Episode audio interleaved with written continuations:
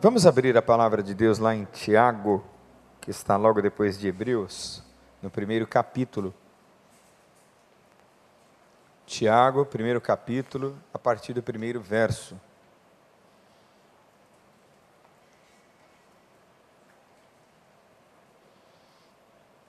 Tiago, primeiro capítulo, a partir do primeiro verso.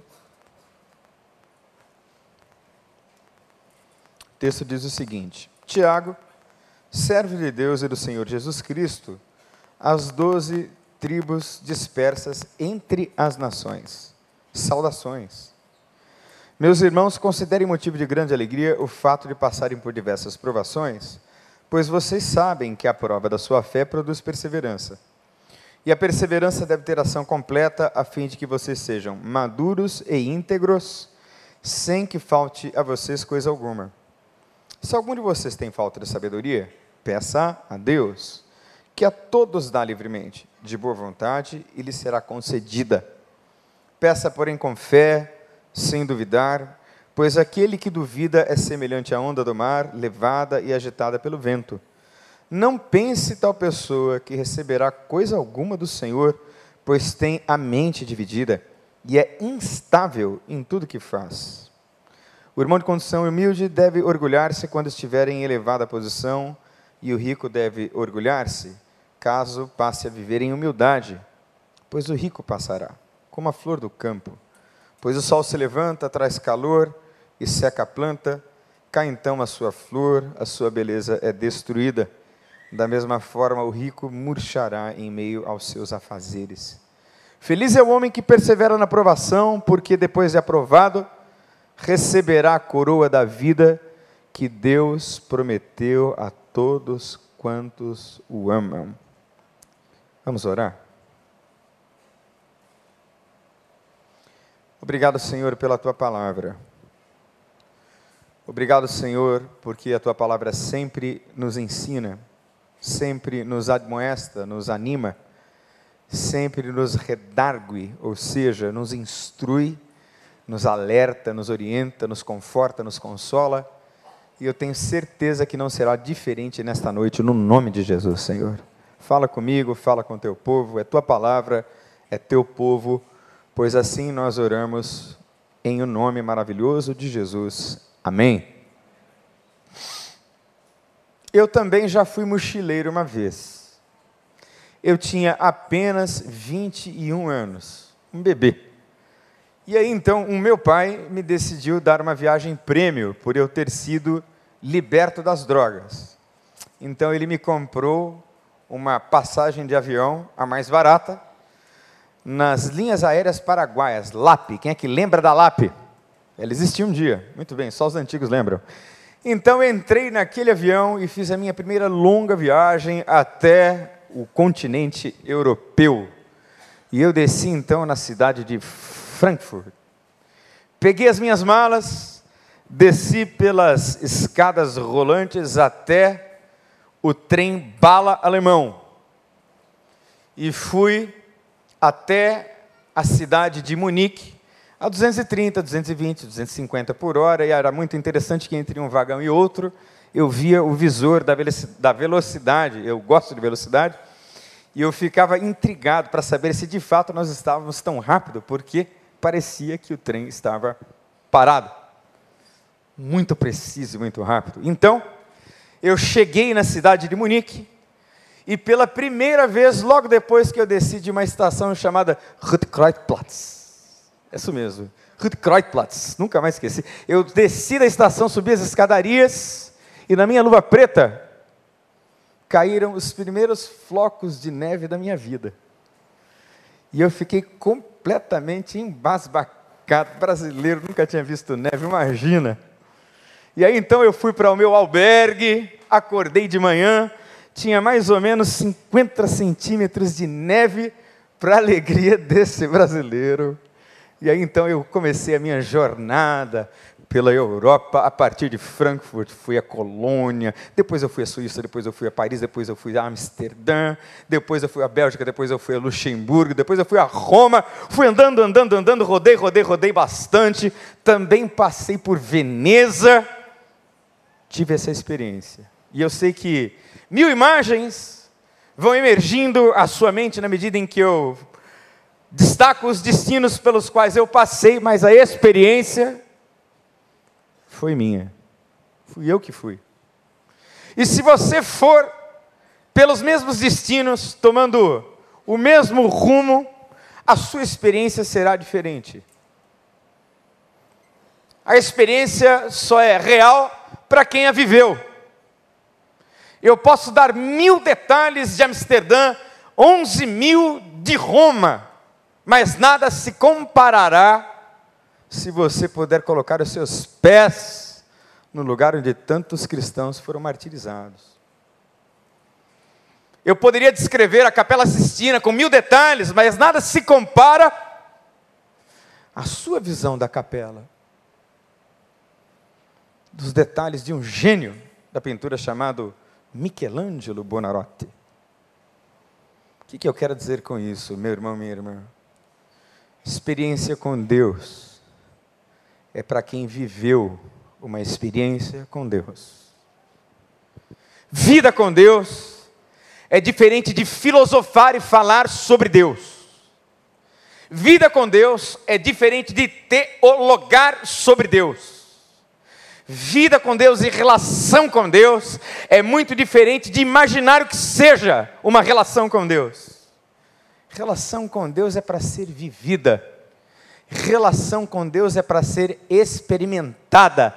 Deus existe para ser experimentado.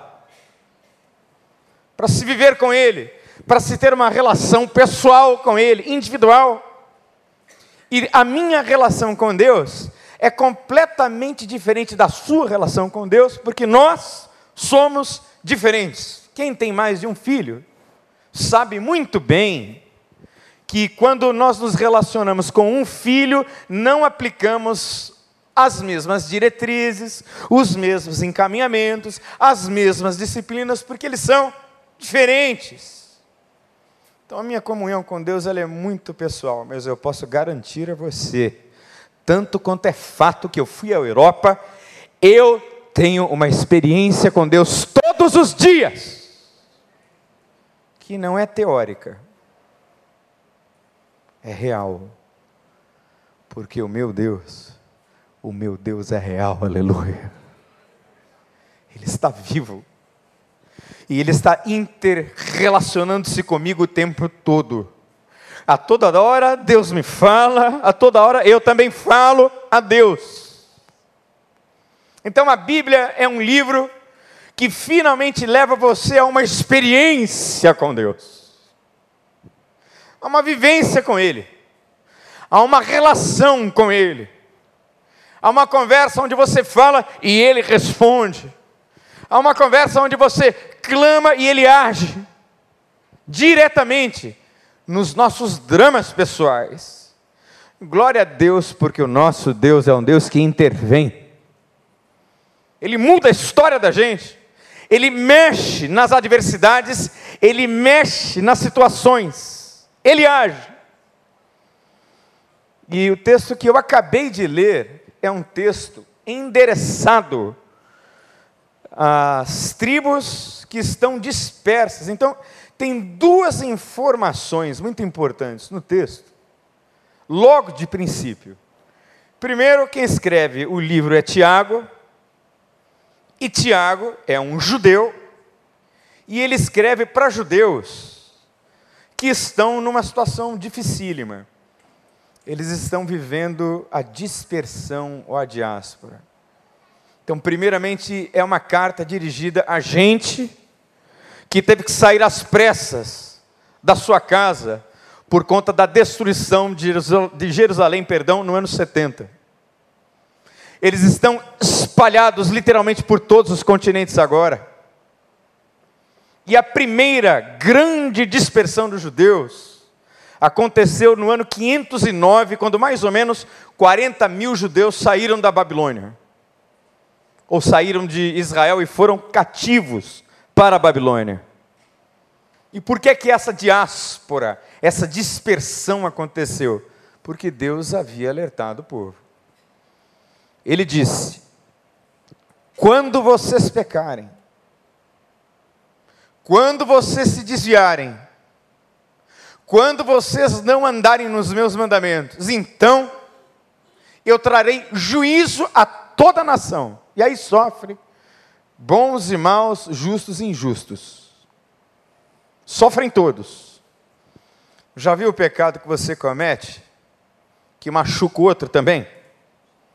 Pois é. No meio de gente injusta também tem gente correta e justa. É assim a vida. Então 40 mil foram dispersos, saídos, para serem escravizados em Babilônia. Essa foi a primeira dispersão, ou a primeira diáspora grande. A segunda acontece quando Jerusalém, é, o templo é destruído, os judeus perdem definitivamente a sua autonomia, a sua identidade como povo e são espalhados. Só em 1948, depois de 6 milhões terem, de judeus terem sido mortos na Segunda Guerra, é que eles voltam e o Estado de Israel é oficialmente instituído, como também palavra profética da parte de Deus. Que Deus de novo reuniria a nação israelense no seu lugar, na sua cidade, na sua capital, em Jerusalém. Quantos séculos se passaram? E pensando nas diásporas, nas dispersões que houveram com o povo judeu e entre os judeus, e as dispersões eram sempre assim: um povo forte, inimigo, entrava no país, havia sangue, matança, caos, desordem, humilhação, vergonha, perda de status social, perda de patrimônio, perda de identidade, perda de tudo. Eu fico pensando nas nossas diásporas pessoais, nas nossas dispersões pessoais, naquilo que aconteceu lá dentro da sua casa, na cozinha, talvez essa semana, naquilo que vem acontecendo na sua vida ao longo do tempo nas desorganizações, nas desestruturações, nas humilhações pelas quais você vem passando. E nós somos muito bons e rápidos em encontrar muito facilmente os responsáveis pela nossa tragédia ou pelo nosso caos interior, ou por aquele caos que nos cerca. Quantas pessoas eu atendo que me dizem, mas na minha vida nada dá certo. Eu acho que nada é uma palavra muito grande. Porque isso não pode ser verdade. Só o fato de você estar aqui é prova do amor e da misericórdia de Deus sobre a sua vida hoje, no nome de Jesus. Só o fato de você estar aqui hoje, quem sabe tendo a chance da experiência, para além da filosofia com esse Deus verdadeiro que muda a vida da gente, que muda a história da gente, que conhece o nosso endereço, os nossos dramas e sabe das nossas dispersões, das nossas quedas, das nossas recaídas. Aliás, recair vem do latim relabi, que é cair para frente, com a cara no chão. Eu penso muito nessas dispersões pessoais. Quando você faz aquele levantamento histórico, que é como, como nós chamamos, né? quando você faz aqui no Celebrando o quarto passo, que é um passo dificílimo de ser feito, que é o inventário moral. O que é o inventário moral? É quando você faz uma análise de quem você é a partir da sua história é quando você faz o que nós fazemos aqui na ceia, de maneira ampliada, um autoexame muito profundo, em que você delimita quais são as suas falhas de caráter.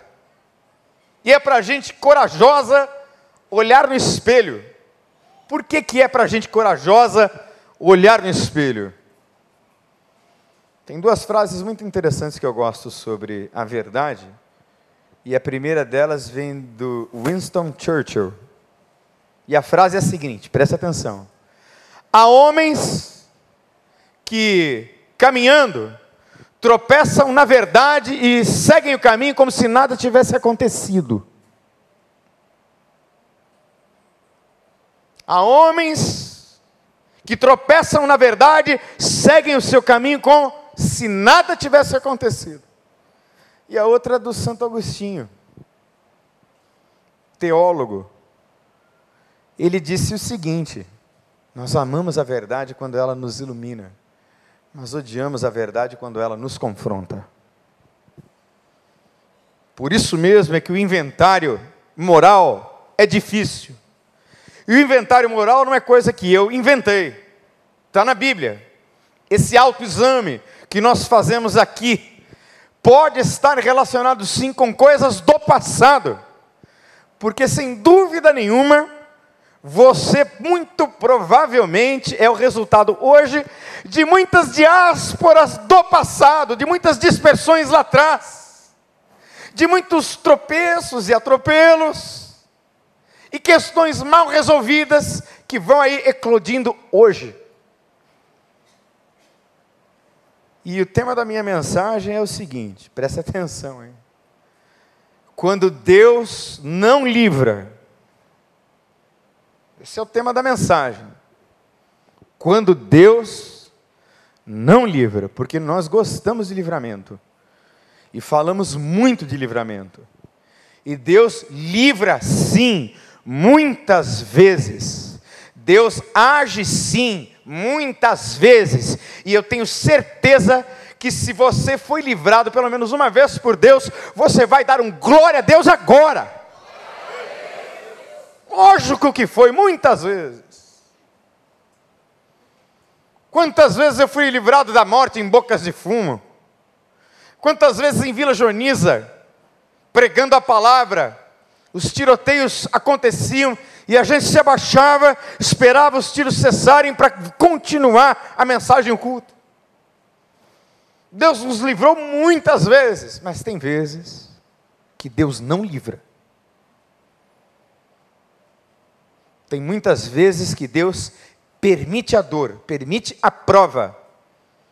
E a nossa tentativa como pastores não é a de iludir você.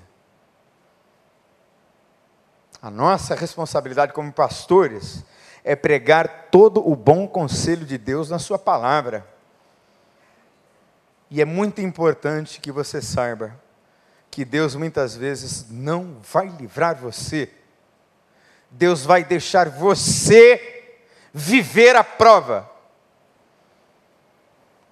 Um dos filmes mais lindos que eu assisti, gente, que eu recomendo que você assista, que tem algumas cenas fortes, então deve ser assistido por maiores de idade. Mas é um filme muito, muito lindo. Conta a história de Ray Charles. Ray é o nome do filme. E o filme vai e volta no seu presente, no seu passado. E tem uma cena muito tocante no filme, porque ele vai perdendo a visão, ele é acometido de uma doença, e ele perde a visão. E ele é criado por uma mãe solteira, o pai não aparece em nenhum momento no filme. E aí, a sua mãe, muito simples e muito humilde, tem uma tarefa dificílima: a de criar um filho cego como um homem, não como alguém que vai usar as pessoas como uma bengala na vida. Ele é cego, foi acometido de uma doença gravíssima, de uma terrível fatalidade quando criança ainda, mas a mãe dele, com toda a simplicidade e uma sabedoria do alto. Porque no filme fica muito claro que aquela mulher era uma mulher de Deus, que frequentava as igrejas da época. Essa coisa que é diferente de QI, de consciente de inteligência, chamada sabedoria, de que Tiago fala aqui, foi dada àquela mãe, porque ela disse assim: Eu preciso ensinar esse menino a ser gente sendo cego. Então, nessa cena, o menino chora, porque ele quer a presença da mãe para guiá-lo pela casa. Ele já não enxerga mais nada. E a mãe chora ao vê-lo. Mas ela deixa o menino se arriscar. E aí passa uma carruagem, ele percebe que ali é a porta. Ele vai chegando para perto da lareira e percebe que ali é o fogo. Ele se levanta e percebe um passarinho na janela, ele sabe, ali é a janela. Então a sua mãe o ensina a ser cego e a ser gente apesar de cego. Gente, Deus faz assim comigo e com você. Porque nós precisamos aprender a viver. A gente precisa definitivamente aprender a ser gente. E não existe uma outra maneira senão a de nos ensinar no meio das provas. E aí, Tiago, num estilo muito peculiar de pregação, que era muito comum daquela época, ele choca quem lê a carta de pronto. É um paradoxo. E como é que a gente resolve esse paradoxo? Tenham motivo de grande alegria quando vocês passam por várias provações. Como assim? Como é que ter alegria na prova? Como é que eu posso ter alegria numa prova dura, difícil, num momento grave em que eu estou assim nos meus limites? Não parece estranho? Deixa eu dizer para você uma coisa muito simples assim. Quando você estudava, se é que ainda não estuda, você faz testes e avaliações para quê? Para ser aprovado. Não é isso? Para subir de nível. Para avançar. Então, o que Tiago está dizendo é o seguinte: alegrem-se nas provações, porque Deus está subindo você de nível no nome de Jesus. Alegrem-se nas provações, porque Deus está preparando você para o que Ele tem de melhor já já no nome de Jesus. Alegre-se. Alegre-se na pior dor. Alegre-se na maior fraqueza na maior das suas vulnerabilidades, porque Deus está agindo aí. Alegre-se nisso, porque você está sendo testado para um propósito maior, no nome de Jesus. De repente, você vai passando numa prova, e aí você diz: Mas, pastor, é só prova. É, graças a Deus, porque se não fossem as provas, a vida seria uma chatice. Eu gosto de prova. Eu gosto de provação, porque as provações me animam. As provações me cutucam por dentro. Fomentam assim o que há de melhor em mim. Sabe quando a coisa está quente? Está quente aí? Está quente aí? Está quente? Quem é que está quente? Está quente, pastor. Levanta a mão. Está quente. Glória a Deus, porque o melhor de você e de Deus está saindo para a glória dele. Está vindo e está pipocando, ó. O melhor que pode ser extraído de você. Como a prensa extrai o óleo do azeite. Aliás, eu tenho um azeite que um amigo meu me trouxe do Chile, que é o melhor azeite do planeta Terra. Quando você pinga uma gota, só o pastor Miquel já comeu desse azeite. Quando você pinga uma gota do azeite, é um cheiro de azeitona fantástico pela casa toda. É ou não é, pastor Miquel? Não existe um azeite melhor do que aquele, pois é azeite da melhor qualidade que Deus está derramando na sua vida agora, em nome de Jesus para você, para sua casa, para sua família. Vai prensar, mas vai sair azeite. Prova. Que coisa boa é prova. E se você for reprovado, pode ficar tranquilo que Deus vai te dar uma nova chance para a glória dele, no nome de Jesus, e para o teu bem, porque Ele te ama.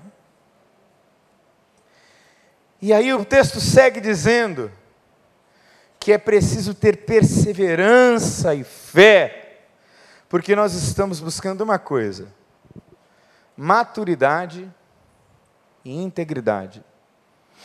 O que é maturidade, gente? Eu definiria maturidade como equilíbrio e serenidade. Integridade tem a ver com inteireza, tem a ver com inteiro, tem a ver com transparência, tem a ver com justiça, tem a ver com ser corretíssimo, tem a ver com ética, mas maturidade fundamentalmente tem a ver com equilíbrio. Por isso é que aqui no Celebrando nós recitamos, como recitamos um poema, a oração da serenidade. Concedei-me, Senhor, a serenidade necessária para aceitar as coisas que eu não posso mudar, a coragem para mudar as que eu posso, e a sabedoria para saber a diferença, para distinguir umas das outras. Sabe a sua mãe? Pode descansar, ela não vai mudar. Sabe, seu pai vai continuar a mesma pessoa. Seu marido, seu marido que você tanto ama, ele vai continuar sendo o mesmo cara. Pode ser um doido, é esse doido, é seu marido, esse maluco, é, não, não vai mudar. Sabe quem é que vai mudar? Você vai mudar no nome de Jesus. Você, não é o outro. Porque quando eu mudo, de repente o outro muda também. Então para de reclamar das manias do teu marido, da tua esposa, do teu filho. Vamos parar com isso no nome de Jesus, amém?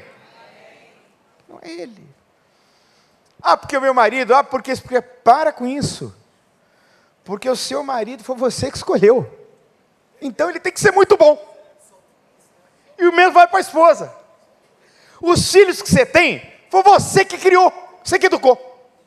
Está reclamando do quê? Você que fez. Ué.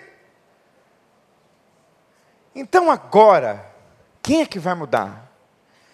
É você que vai mudar no nome de Jesus. Você. Gente, a pior coisa, a coisa mais terrível, a pior de todas, é depositar a expectativa na mudança do outro. E não vem, é impressionante. Né? Vem, o outro continua com as mesmas manias. Minha mulher é uma mulher santa de Deus, porque ela convive comigo há bastante tempo. Então, as coisas que eu não vou mudar.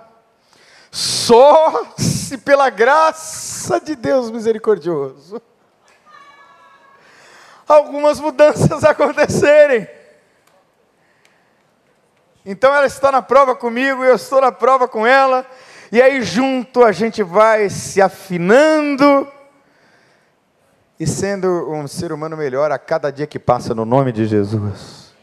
Pare de esperar que o outro mude, mude você, porque o texto é dirigido a você. Quando você lê a Bíblia, você está vendo que a Bíblia está dizendo aqui, ó, lê aqui, ó. Não, lê você, rapaz. Não é para outro ler, não. É para você ler e você aplicar isso na sua vida, para que você tenha equilíbrio.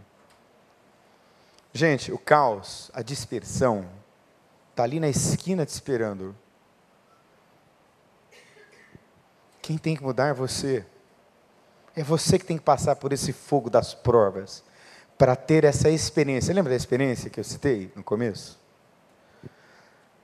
Eu fui lá para a Europa, não é? E aí você vai ter que ter essa sua própria experiência. E essa experiência que nos dá maturidade, integridade, da qual fala Tiago, ela vem acompanhada de fé. Gente, preste atenção no que diz o texto a partir do verso 5. Olha só, gente. Eu vou entregar um texto novamente a você da Bíblia, em que Deus afirma que esta bênção aqui nunca será negada. Se algum de vocês tem falta de sabedoria, peça a Deus que dá a todos livremente, de boa vontade, lhe será concedida. Peça, porém, com fé, sem duvidar. Às vezes o que a gente precisa, gente, é de sabedoria.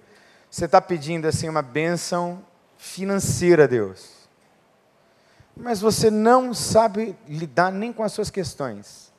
Como é que você vai ter dinheiro no bolso para administrar? Você está pedindo que Deus mude o seu casamento. Comece em quem? Em você. Você está pedindo que Deus mude a sua história. Comece em quem? Em você. Peça sabedoria. Gente, quanta gente inteligente e bem-sucedida vivendo muito miserável e tristemente.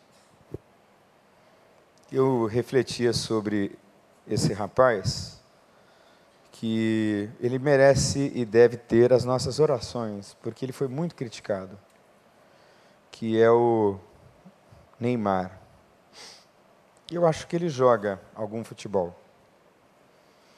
Mas talvez, talvez, com todo respeito, a maior miséria daquele menino sejam os milhões que ele tem. Tem demais. Ele está perdido. Eu fico condoído quando eu vejo um rapazinho é, colocar ouro numa bolsa de carregar badilac. Vocês viram lá a bolsa do menino que é banhada a ouro? E, gente, eu fico assim condoído mesmo, porque o menino está perdido. Como tantos outros. E fico com dó. Parece que o Bernardinho da seleção brasileira vai acompanhá-lo. Espero que sim. Porque ele precisa de uma referência de equilíbrio. Para quem sabe ser alguém que possa eventualmente dar alegria a nós brasileiros. Né? Encontrei o Gabriel Medina, não sei quem sabe quem é, Gabriel Medina, campeão brasileiro de surf, né? primeiro campeão mundial. Nós estávamos num restaurante, e aí me quer cara, eu não faço isso. Não, eu faço porque eu sou cara de pau. E aí eu fui e disse assim, Gabriel, posso tirar uma foto com você? E ele olhou assim para mim, né, cara, 47 anos nas costas e na cara, ele orou com aquela cara amarela, aí eu já emendei. Quero tirar uma foto com você, porque você é uma das poucas alegrias do nosso país nos últimos anos. Aí ele abriu o um sorriso. E tirou a foto. E eu mandei para minha filha Nicole, e ela disse: Não!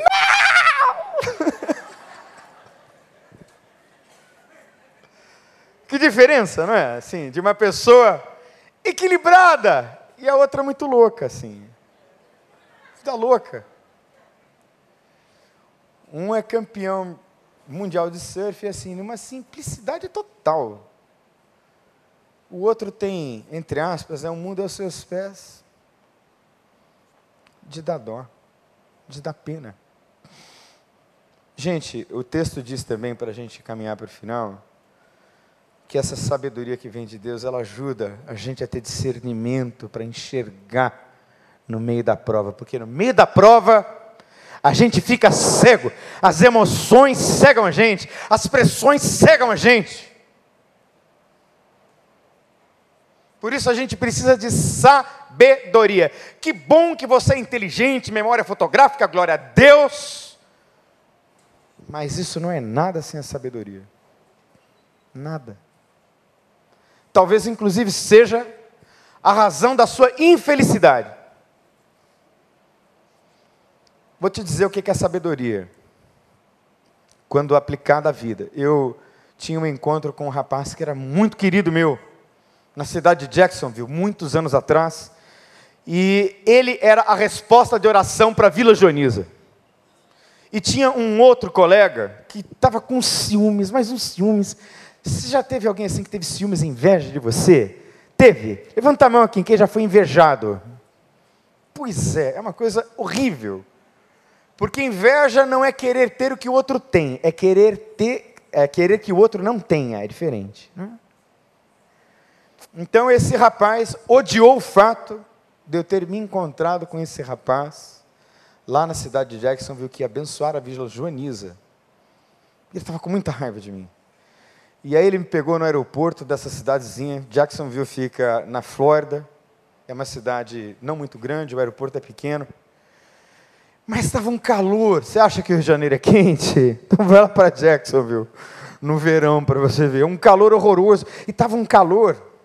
E ele me recebeu literalmente aos berros. E ele só não me chamou de bonito no carro.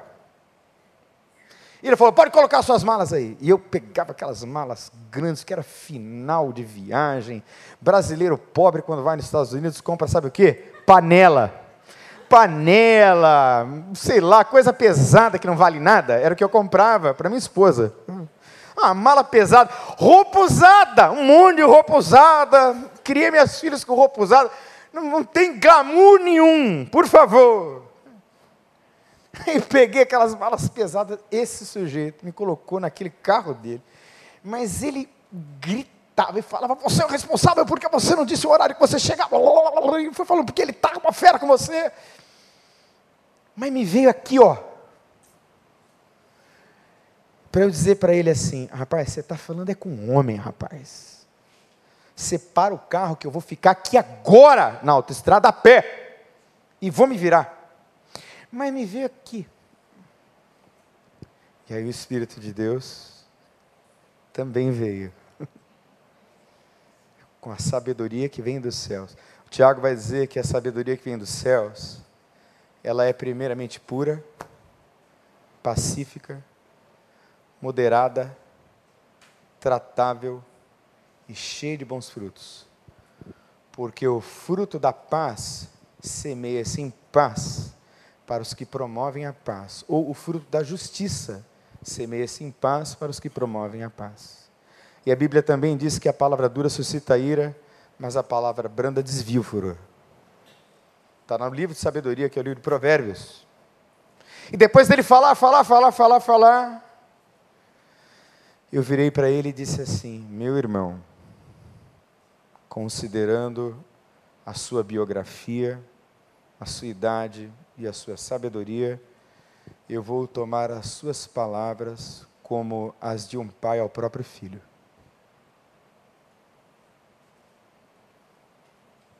E aí ele ficou quietinho, igual você está aí.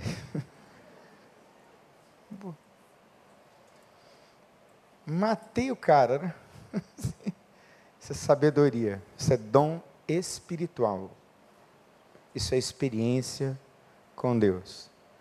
Quando eu cheguei no hotel, estava lá o meu amigo Fernando, com quem eu já tenho uma amizade que vai para mais de 15 anos. Quando ele me viu, ele chorou de alegria. E nós fizemos uma parceria maravilhosa de seis anos com uma grande igreja americana que eu visitei agora nessa minha última viagem. Experiência, porque a vida passa. Deixa eu dizer a você o que é experiência com Deus. Experiência com Deus é o seguinte, ó. A minha mãe está com leucemia mieloide indiferenciada. Minha mãe tem 72 anos. Na segunda-feira eu vou visitá-la. E a minha mãe pode vir a óbito, falecer, tomando as sessões de quimioterapia. A minha mãe é dirigente de uma congregação num povoado chamado Tibiriçá, na cidade de Bauru, entre índios. E ela é líder lá, sabe por quê, não? que ninguém quer liderar congregação no meio de índio, num povoado. Então minha mãe lidera. Minha mãe prega. E eu recebi do meu irmão e tenho recebido muitas mensagens. A minha mãe fala de Jesus para o médico, ora pelos enfermos da enfermaria. E me disse e nos disse a toda a família: Eu estou preparada Eu estou preparado. Você está? Você sabe por que a minha mãe está preparada? Porque a minha mãe tem experiência com Deus. Então, do mesmo jeito que eu fui lá para a Europa com mochila nas costas, para ter a minha experiência de Europa, você precisa ter a sua experiência com Deus. E é isso que a gente propõe aqui. Todas as quintas, estamos propondo de novo. Fecha os teus olhos, no nome de Jesus.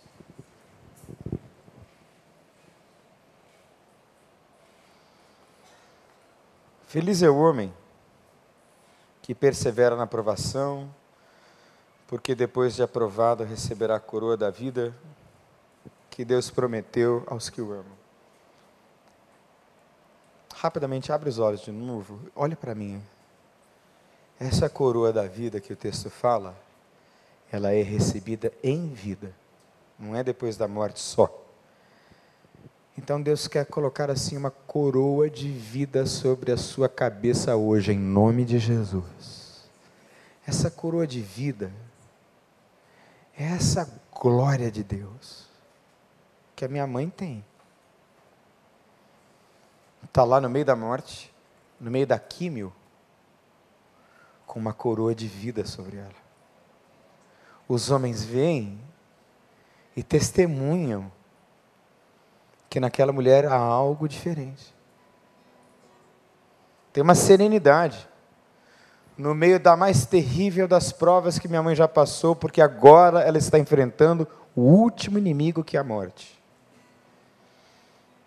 Que às vezes a gente fica tão entretido com as coisas daqui, sem considerar que enfrentaremos o último inimigo. Você está preparado? Será que tem sobre a sua cabeça uma coroa de vida. Feliz é um homem que persevera na aprovação, porque depois de aprovado, receberá a coroa da vida que Deus prometeu para aqueles que o amam. Feche os seus olhos. Tem uma coroa de vida para você hoje. Coroa de vida. No meio da aprovação se Deus falou com você e você quer essa coroa, eu, eu quero, pastor, eu preciso de sabedoria, eu preciso do autoexame, eu preciso aprender na prova. Eu quero essa coroa de vida. Se foi com você que Deus falou, e você quer que nós oremos pela sua vida, você que está vindo pela primeira, segunda, terceira vez, ou você que já vem bastante, pode espalhar. Celebrando a vida é culto de libertação, sim. Culto onde Deus age. Então, se você quer que eu ore pela sua vida, Deus falou com você, levanta a sua mão assim, bem alto, para que eu possa ver, em nome de Jesus. Se Deus falou com você nessa oração, vamos ficar em pé, pastor Miquel vai adorar. Eu quero que você venha aqui na frente, em nome de Jesus, rápido. Vou pedir ao pastor Pinudo, pastor, vem cá. Enquanto você estiver vindo, vem cá. Você vai receber uma coroa de vida hoje, em nome de Jesus. Em nome de Jesus. Você vai fazer um compromisso, uma aliança com Deus, vem cá. Não interessa a sua questão, aqui ninguém está interessado em peculiaridades, particularidades. Que a gente está entregando e o nosso interesse é o de que você saiba que Deus ama você apaixonadamente, desesperadamente. Então vem. E nós vamos orar pela sua vida, pedindo que Deus entregue essa coroa a você nessa noite. Sua presença é real.